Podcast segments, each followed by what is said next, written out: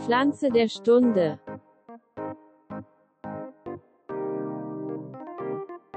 Herzlich willkommen, meine Damen und Herren, herzlich willkommen zu einer weiteren Folge News Gits in Garten Ede bei der Spezialfolge Pflanze der Stunde und äh, unser Mann und Spezialist äh, sitzt mir wieder gegenüber, ist zugeschaltet. Hallo Ronny, bist du da? Wie geht es dir? Hallo Elias, ich bin da und ähm, ja, mir geht es den Umständen entsprechend gut. Ähm, es kehrt ein wenig Ruhe in den Garten ein. Ähm, ein paar Vorbereitungen sind zu treffen. Naja, wir haben ja in der letzten Sendung drüber gesprochen.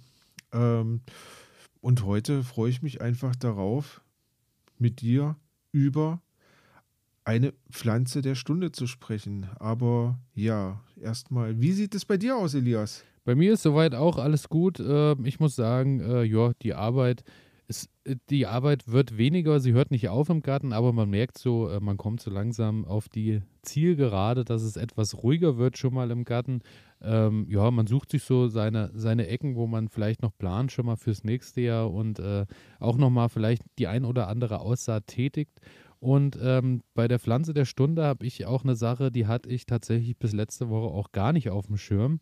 Habe dann auch mal in unserem Das heißt Archiv, was ganz Neues. Ja, ja, ich habe auch in unserem Archiv gestöbert habe dort auch äh, nicht, ich, ich habe zumindest nichts gefunden. Belehre mich eines Besseren, wenn wir die Pflanze schon mal hatten, weil ähm, ich habe ja in der letzten Folge schon berichtet, ich habe mich ja intensivst mit dem Knoblauchanbau beschäftigt. So, ja. währenddessen ähm, habe ich dann gesehen bei Pflanzgut, es gibt ja aktuell jetzt nicht so viel Pflanzgut, du hast dann noch die Winterzwiebel, die äh, verkauft wird, mhm. Tobi Nambur gibt es hier und da nochmal und dann auf einmal habe ich gelesen, Safran. Safran. Es ist Safranpflanzzeit. Und dann habe ich mir gedacht. Ui, jetzt, jetzt, jetzt willst du es aber wissen, ja, sag ich dann habe ich mir wirklich so gedacht, es ist schon auch ein bisschen, also das reizt mich ja jetzt schon mal. So, mich mal, äh, also Safran aus dem eigenen Garten. Es ist ja ähm, so, man kennt, man hat sofort die Assoziation mit Safran ist sofort, es ist das teuerste Gewürz der Welt. Es sind kleine Genau. Fäden, die äh, den Reis einfärben. Es ist ähm, eigentlich unbezahlbar und jetzt plötzlich aus dem eigenen Garten. Äh, Ja, und ich, ich, ich denke ich denk an ähm, Iran, Irak, ja, genau, so genau, Ähm, den persischen und, Raum. und so, so. überhaupt nicht und so überhaupt nicht an die Rhön, ähm, wenn ich an Safran denke. Von daher, ähm, Daher Röner Safran ab nächstem Jahr für euch erhältlich, direkt vom Ja. Biobauer. der Ähm, Kilopreis für, ich bin gespannt. Ja, also ähm, wir kommen gleich dazu. es ist tatsächlich so, ich habe mich dann ähm, auch nochmal so ein bisschen äh, reingelesen und es gibt tatsächlich in Deutschland verschiedene Standorte, an denen wirklich ähm, familiär ähm, auf Hektar großen Flächen auch Safran mittlerweile Ach, angebaut wird. tatsächlich. Ja, ja, Wow. aber wir kommen, wir, wir steigen mal langsam ein. Die Frage ist, Safran, wie lange äh, gibt es schon? Wird seit 4000 Jahren als Gewürz-, Heil- und Färbepflanze kultiviert. Seit 4000 Jahren, also schon Wow. lange, lange unterwegs. Ähm, der Safran Krokus, also man hört es schon, das ist ein Krokus, ist durch eine Mutation auf einer griechischen Insel beheimatet und entstanden. Also ähm, der Safran Krokus kommt von griechischen Inseln, bedeutet erstmal wärmeliebend, genau so wie du es Mhm. äh, bereits erwähnt hast. Der Safran Krokus ist unfruchtbar und vermehrt sich nur vegetativ, nicht durch Samen. Was bedeutet, Mhm. du kannst nur durch Blumenzwiebeln das Ganze äh, vermehren und teilen und co. Und was aber auch damit äh, einhergeht, dass es weltweit tatsächlich nur eine Sorte Safran gibt. Es gibt Das heißt, der Safran ist eigentlich ein Krokus, genau ähm, so wie wir das kennen, ähm, wenn er äh, im Frühling da irgendwie aus dem Boden sprießt, neben den Schneeglöckchen. Aber ähm, durch eine Mutation ist quasi aus dem Krokus der Safran-Krokus entstanden. Beziehungsweise äh, sind dann wahrscheinlich da irgendwie diese, diese, ähm, die Fruchtfäden eben oder äh, die Safranfäden Mhm. dann da so richtig dazugekommen. Das ist aber Mhm. nur gefährliches Halbwissen. Aber auf jeden Fall war ich verwundert, weil man kennt das ja äh, von allen anderen Pflanzen. Es gibt immer 3000 Sorten Ja. von irgendwas. Und äh, da tatsächlich, es gibt den einen Safran und den gibt's. Punkt. Das ist doch mal, das ist doch mal beruhigend. Da kann man sich drauf einstellen. Das ist auch nicht so viel für meinen Kopf. Finde ich gut. ähm, ansonsten ist es so, wir haben es gerade erwähnt, es werden nur die sogenannten Griffel der Krokusblüte verwendet. Äh, das sind diese roten Fäden. Sprich, pro Blüte hast du äh, drei Safranfäden, die du ernten Mhm. kannst. Also drei Safranfäden ist tatsächlich ja wirklich nicht viel. Es ist aber tatsächlich so, dass ähm, wenn du die Knolle ähm, einpflanzt und die sich gut wohlfühlt, hast du auch äh, schnell Erfolge, dass aus dieser einen Knolle dann auch äh, mehrere Blüten problemlos dann rauskommen. Also das mhm. scheint wohl recht gut zu funktionieren. Und es braucht etwa, Obacht, 150.000 bis 200.000 Blüten, um ein Kilo Safranfäden zu gewinnen. Jetzt hast du einen relativ großen Garten. Ja. Und ich bin gespannt, wie viel Kilo du da rausholen kannst. So viel, äh, so viel kann ich nicht rausholen, weil ähm, auch der Preis der, äh, der Safran-Blumenzwiebeln natürlich ähm, nicht unbedingt der günstigste ist, so dass ich halt sage, ja? ich fange jetzt erstmal an. Ja gut, was heißt nicht, also ich glaube, wir bewegen uns so, das sind sieben, sieben Zwiebeln drin für, äh, keine Ahnung, 10, 11 Euro oder sowas. Okay, also ja. ist okay, aber äh, ist ja auch nicht gesagt, dass aus jeder Zwiebel dann irgendwas sich äh, entwickelt. Genau. Daher, aber ähm, die habe ich mir erstmal bestellt und wenn die natürlich sich dann teilen und auch äh, noch äh, gut verbreiten, wenn die sich wohlfühlen, kann man da ja dann auch mehr draus züchten. Aber äh, ja, dazu später mehr. Und zwar ist es so, ähm, der Kilopreis, was schätzt du? Kilo Safran, was kostet ein Kilo Safran Kilo, auf dem Markt? Boah, sind bis zu 200.000 dieser kleinen Fäden. Ich würde sagen, ich weiß es nicht, 5.000 Euro. 17.000 Euro, weil wow. äh, du hast einen Rechenfehler, es sind 200.000 Blüten. Also 200.000 okay. Blüten und es sind in jedem sind drei, drei Fäden drin. Aber, also 600.000. Äh, äh, nee, nee, äh, habe ich, da war ich jetzt auch auf der 200.000 Blüten, sprich, du musst die 200.000 durch die drei teilen. Dann kommst du ja dahin, weil du holst ja aus einer Blüte drei Fäden. Ja, ja, ja, ja, ja. Genau. Auf jeden Fall ist es so, dass das so exorbitant teuer ist, weil ähm, alles in Handarbeit quasi gemacht werden muss. Es wird quasi morgens im Morgentau oder im Morgenlicht wird dann quasi die Blüte gekappt die wird mit der Hand geerntet, dann werden die Blüten nach Hause gebracht, dann werden die irgendwo hingelegt, ausgebreitet und dann setzt man sich hin und zieht mit äh, der Pinzette äh, oder auch mit den Fingern, wenn man Fingerspitzengefühl hat, diese kleinen Fäden daraus. Die müssen dann wieder getrocknet werden und dann irgendwann, wenn die getrocknet sind, nachdem sie äh, mehrere Monate, wenn nicht sogar Jahre gelagert wurden, dann können die erst verkauft werden. Und daher, ähm, ja. Jetzt muss ich, jetzt muss ich dazwischen grätschen.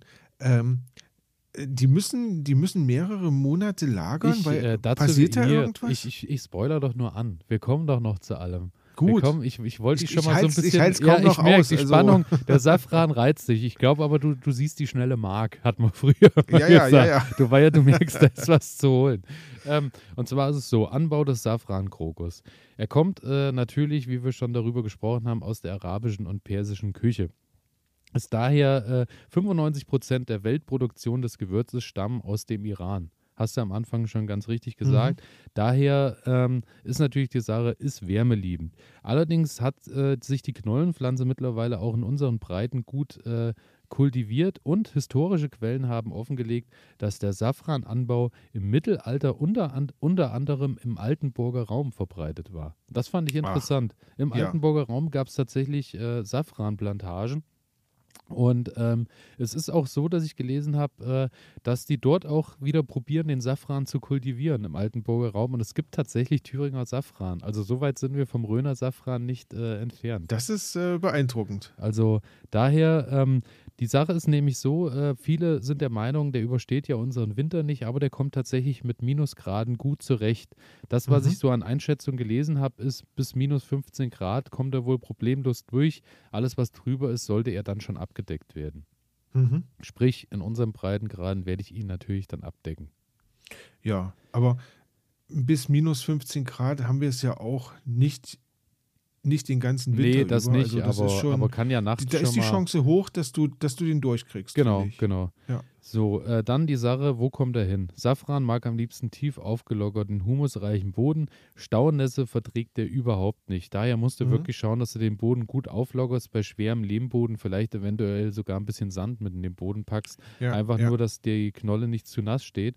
Und dann wird von August äh, bis September im besten Fall äh, 10 bis 15 Zentimeter tief ähm, die Knolle in die Erde gebracht. Mhm.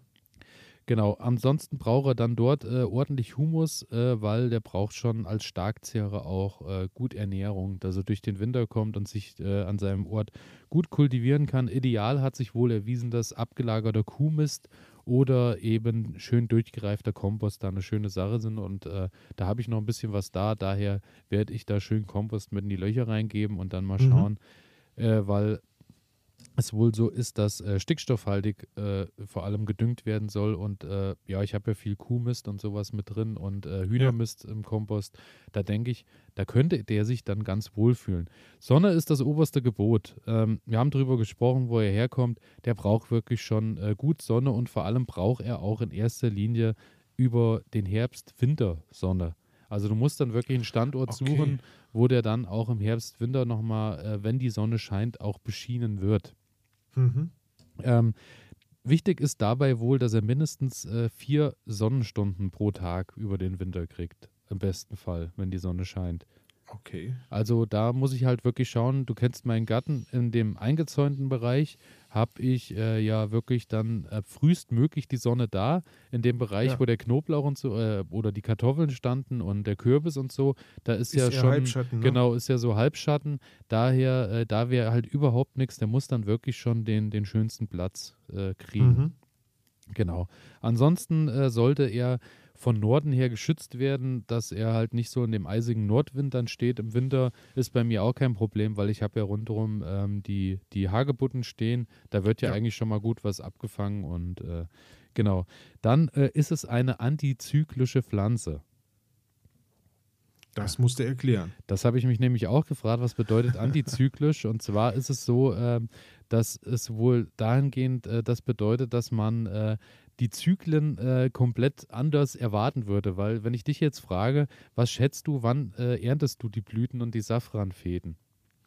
Ja, hätte ich jetzt gesagt, Krokus, also im Frühjahr. Genau. Und äh, antizyklisch im Fall vom äh, Safran bedeutet, genau, ähm, dass äh, der bildet im Frühjahr leichte, leicht, leichtes Grasgrün.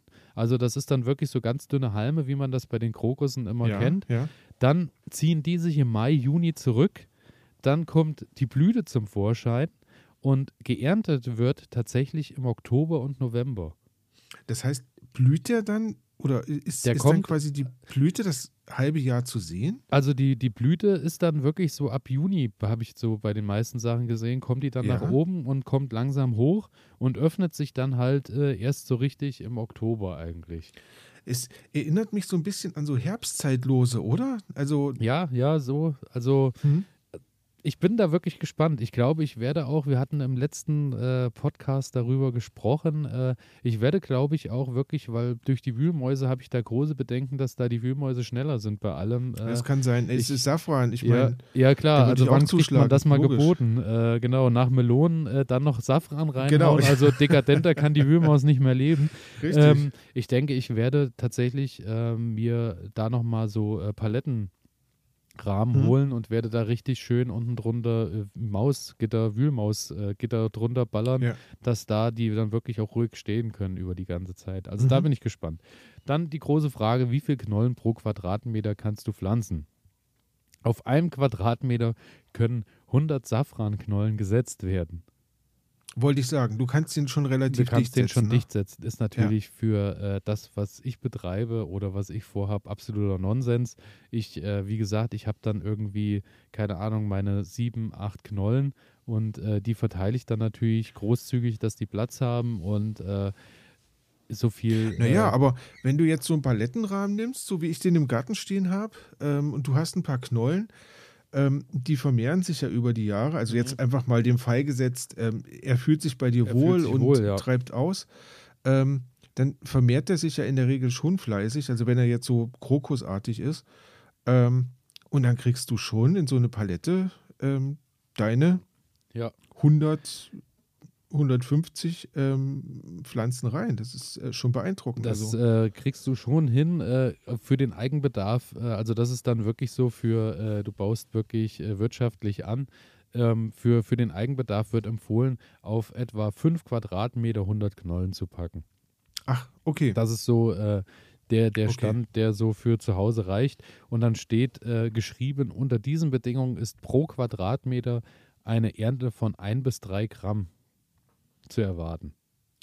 Dann, also damit würde ich meinen Bedarf für ähm, das schwedische Weihnachtsgebäck hinbekommen. Siehst du? Nicht schlecht. Also es ist äh, geschrieben, äh, wenn man äh, regelmäßig Safran irgendwie nutzt, wird geschrieben, äh, man rechnet so einen Jahresbedarf von 10 Gramm circa. Den, Wow. äh, wenn du das regelmäßig wirklich auch für Reiskochen und sowas nutzt. Mhm. Ähm, aber ich muss tatsächlich sagen, ähm, ich habe äh, Safran jetzt nicht so oft in äh, Benutzung. Ähm, nee, wie gesagt, bei mir, ähm, ja, wenn, wenn ich mal so ein Spleen bekomme und mache dann irgendwie so ein, so ein Reisgericht, das aber eher selten und äh, ja, wenn dann halt zu Weihnachten mal so Lüssekatter irgendwie backen, dann ist das gut. Ähm, ansonsten komme ich ohne Safran aus, muss ich gestehen. Ja, muss man wirklich sagen, aber ich freue mich natürlich dann, äh, so ein paar Fäden mal in Reis reinzupacken, um zuzugucken, wie der sich dann richtig färbt. Und Ja, dann das mal, ist toll, das ist Also toll. ich bin gespannt, wenn, wenn es denn funktioniert. Äh, bis, bis das funktioniert, muss natürlich der Safran auch ein bisschen gepflegt werden im Garten. Mhm. Äh, oberstes Credo, wir haben schon drüber gesprochen, ist natürlich, Staunässe muss abgehalten werden. Vor allem Nager müssen abgehalten werden, weil äh, wohl, wie wir schon drüber sprachen, der Safran Haben steht hoch gerne. im Kurs. ja. Und ähm, was er auch nicht gerne hat, ist Konkurrenz im Beet. Also sprich, da musst du wirklich auch hinterher sein, dass du regelmäßig jätest und äh, das Beet unkrautfrei Ja, hältst, dass ja. der äh, schön Platz hat. Und wenn er denn dann in der Erde ist, natürlich auch ganz vorsichtig. Also mit Grabegabeln und Co. brauchst du da nicht mehr rumhantieren, weil die Gefahr natürlich zu groß ist, dass du die Knolle dann verletzt. Daher, da musst du wirklich äh, eher auch in Handarbeit, denke ich, äh, alles abarbeiten. Ich bin äh, da gespannt. Also es scheint, es, ich hätte es nicht anders erwartet, dass es schon ein bisschen dievenhaft wird am Ende. Aber äh, ja, es ist halt. Du holst dir dann so, so einen ganz kleinen, weißt du, so, ein, so eine ganz kleine Hake und dann Ich würde daheim wahrscheinlich. pflügst du das genau, durch. Und ich würde einfach eine Büroklammer vielleicht aufbiegen. Ja, so eine Bürokammer umgebogen, dass du dann so einen Mini-Sauzahn hast Genau. und den kannst du dann, ah und ja, dann den ganzen großartig. Samstag damit verbracht, äh, Genau. den Safran von Unkraut zu befreien. genau. Ansonsten. Erinnert mich so ein bisschen an Koberind. ja, genau, Ähm, genau. Genau, da Ja, vielleicht kaufe ich mir auch noch einen Koberin, dem, dass ich dann mit Safran fütter. mit Safranfäden. Ja. Es wird nur mit. Safranfäden gefüttert. Das teuerste Steak der Welt. ähm, genau, ansonsten äh, Safran. Äh, die Knollen bilden Brutknollen aus und werden dann auf diese Weise vermehrt. Wir haben schon drüber gesprochen. Irgendwann fängt die Wurzel an und wird ein bisschen breiter, verknollt sich oder wie auch immer man äh, das, das nennt, äh, verpuppt sich neu und dadurch kannst du dann die Wurzel einfach trennen und kannst die ganze Geschichte dann Mhm. äh, vermehren. Die Brutknollen können ab Juni entnommen werden. Das ist jetzt eine Sache, die werde ich im ersten Jahr eher nicht machen, aber Ja, im zweiten Jahr, äh, günstiger. denke ich, kann man da mal gucken, ob man die dann schon mal teilen kann und dann noch ein bisschen mehr rausholt aus dem, was man dann im Garten stehen hat. Und äh, alle vier bis fünf Jahre sollte das Safranbeet umziehen, da der Boden sonst ausgelaugt ist. Eine Ruhephase wird geboten von zehn Jahren. Also äh, zehn Jahre nicht aufs selbe Beet Safran stellen. Wir Wow. haben, man denkt immer so bei den Kreuzblütlern wie Kohl und Co., äh, wo wir dann immer sagen, ja, da darf vier Jahre lang kein Kohl drauf und so, weil das sind ja Starkzehrer. Ja, Ja. der Safran äh, will zehn Jahre nicht mehr auf dieselbe Stelle. Auch äh, interessant. Ähm, Safranblüten ernten. Blütezeit Oktober bis November. Wir haben drüber gesprochen. Er wird am Morgen gepflückt, wenn sich die Blüten langsam öffnen. Es wird äh, dann äh, die aufgegangene Blüte äh, gepflückt. Dann ähm, wird, wie gesagt, ähm, die, Pflanze, die Blüte mit nach Hause genommen und dort wird dann im warmen Zimmer die Safranfäden werden dann entnommen und ähm, diese Safranfäden werden dann getrocknet.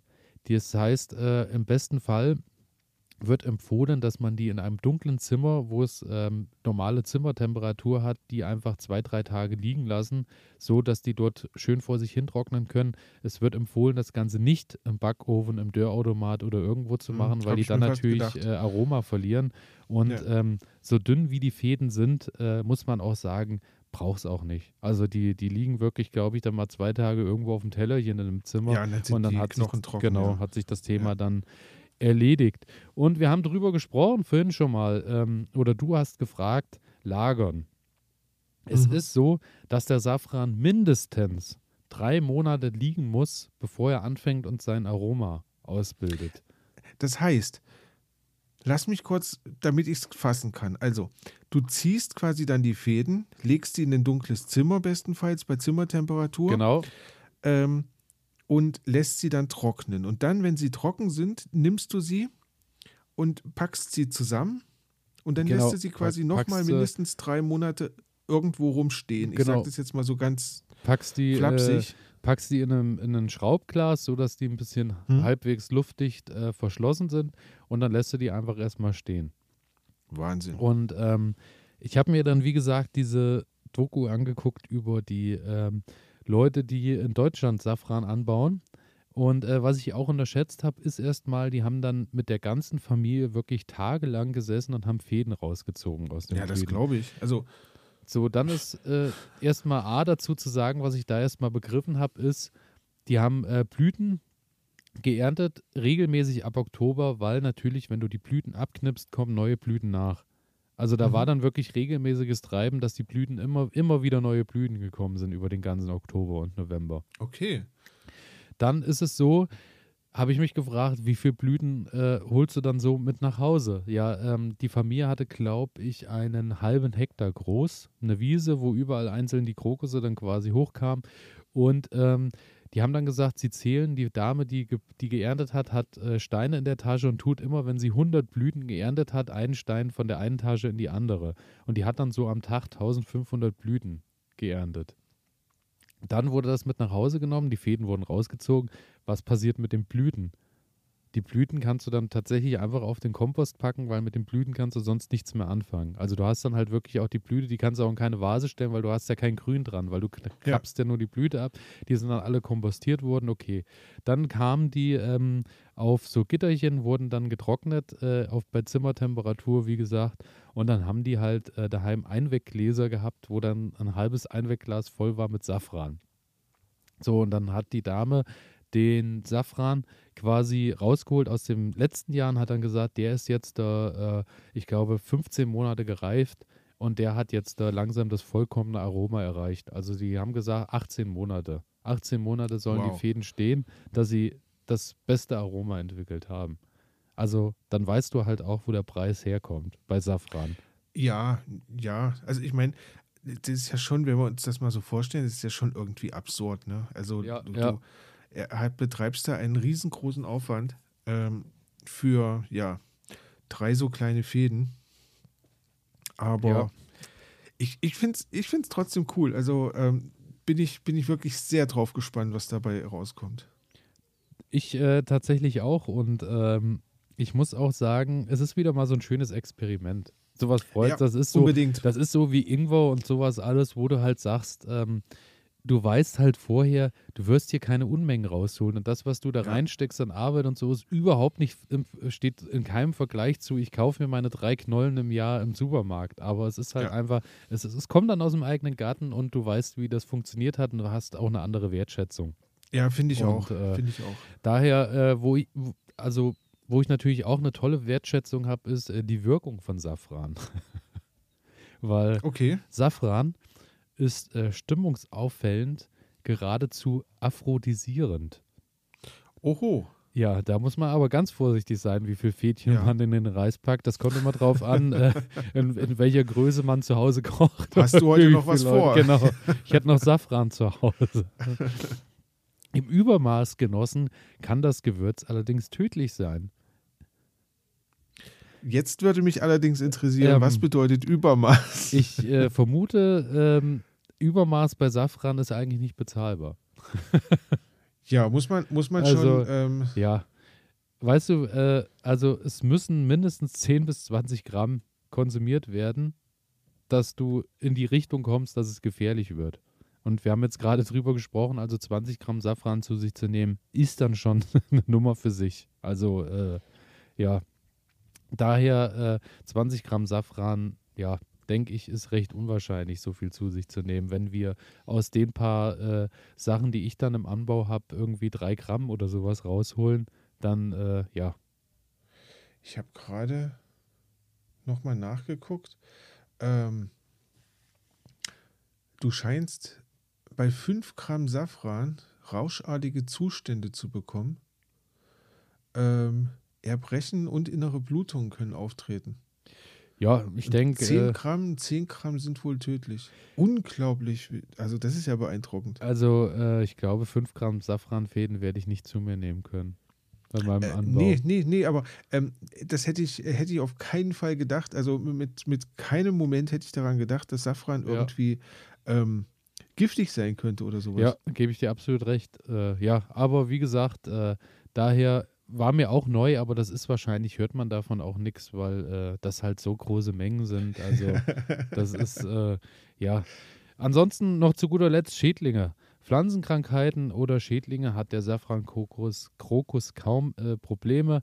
Das Einzige ist, wie gesagt, Staunässe führt zu Wurzelfäule und Pilzinfektionen. Daher darauf Acht geben. Und das größte Problem sind die Wühlmäuse, die am besten mit Pflanzkörben oder mit Draht äh, ferngehalten werden.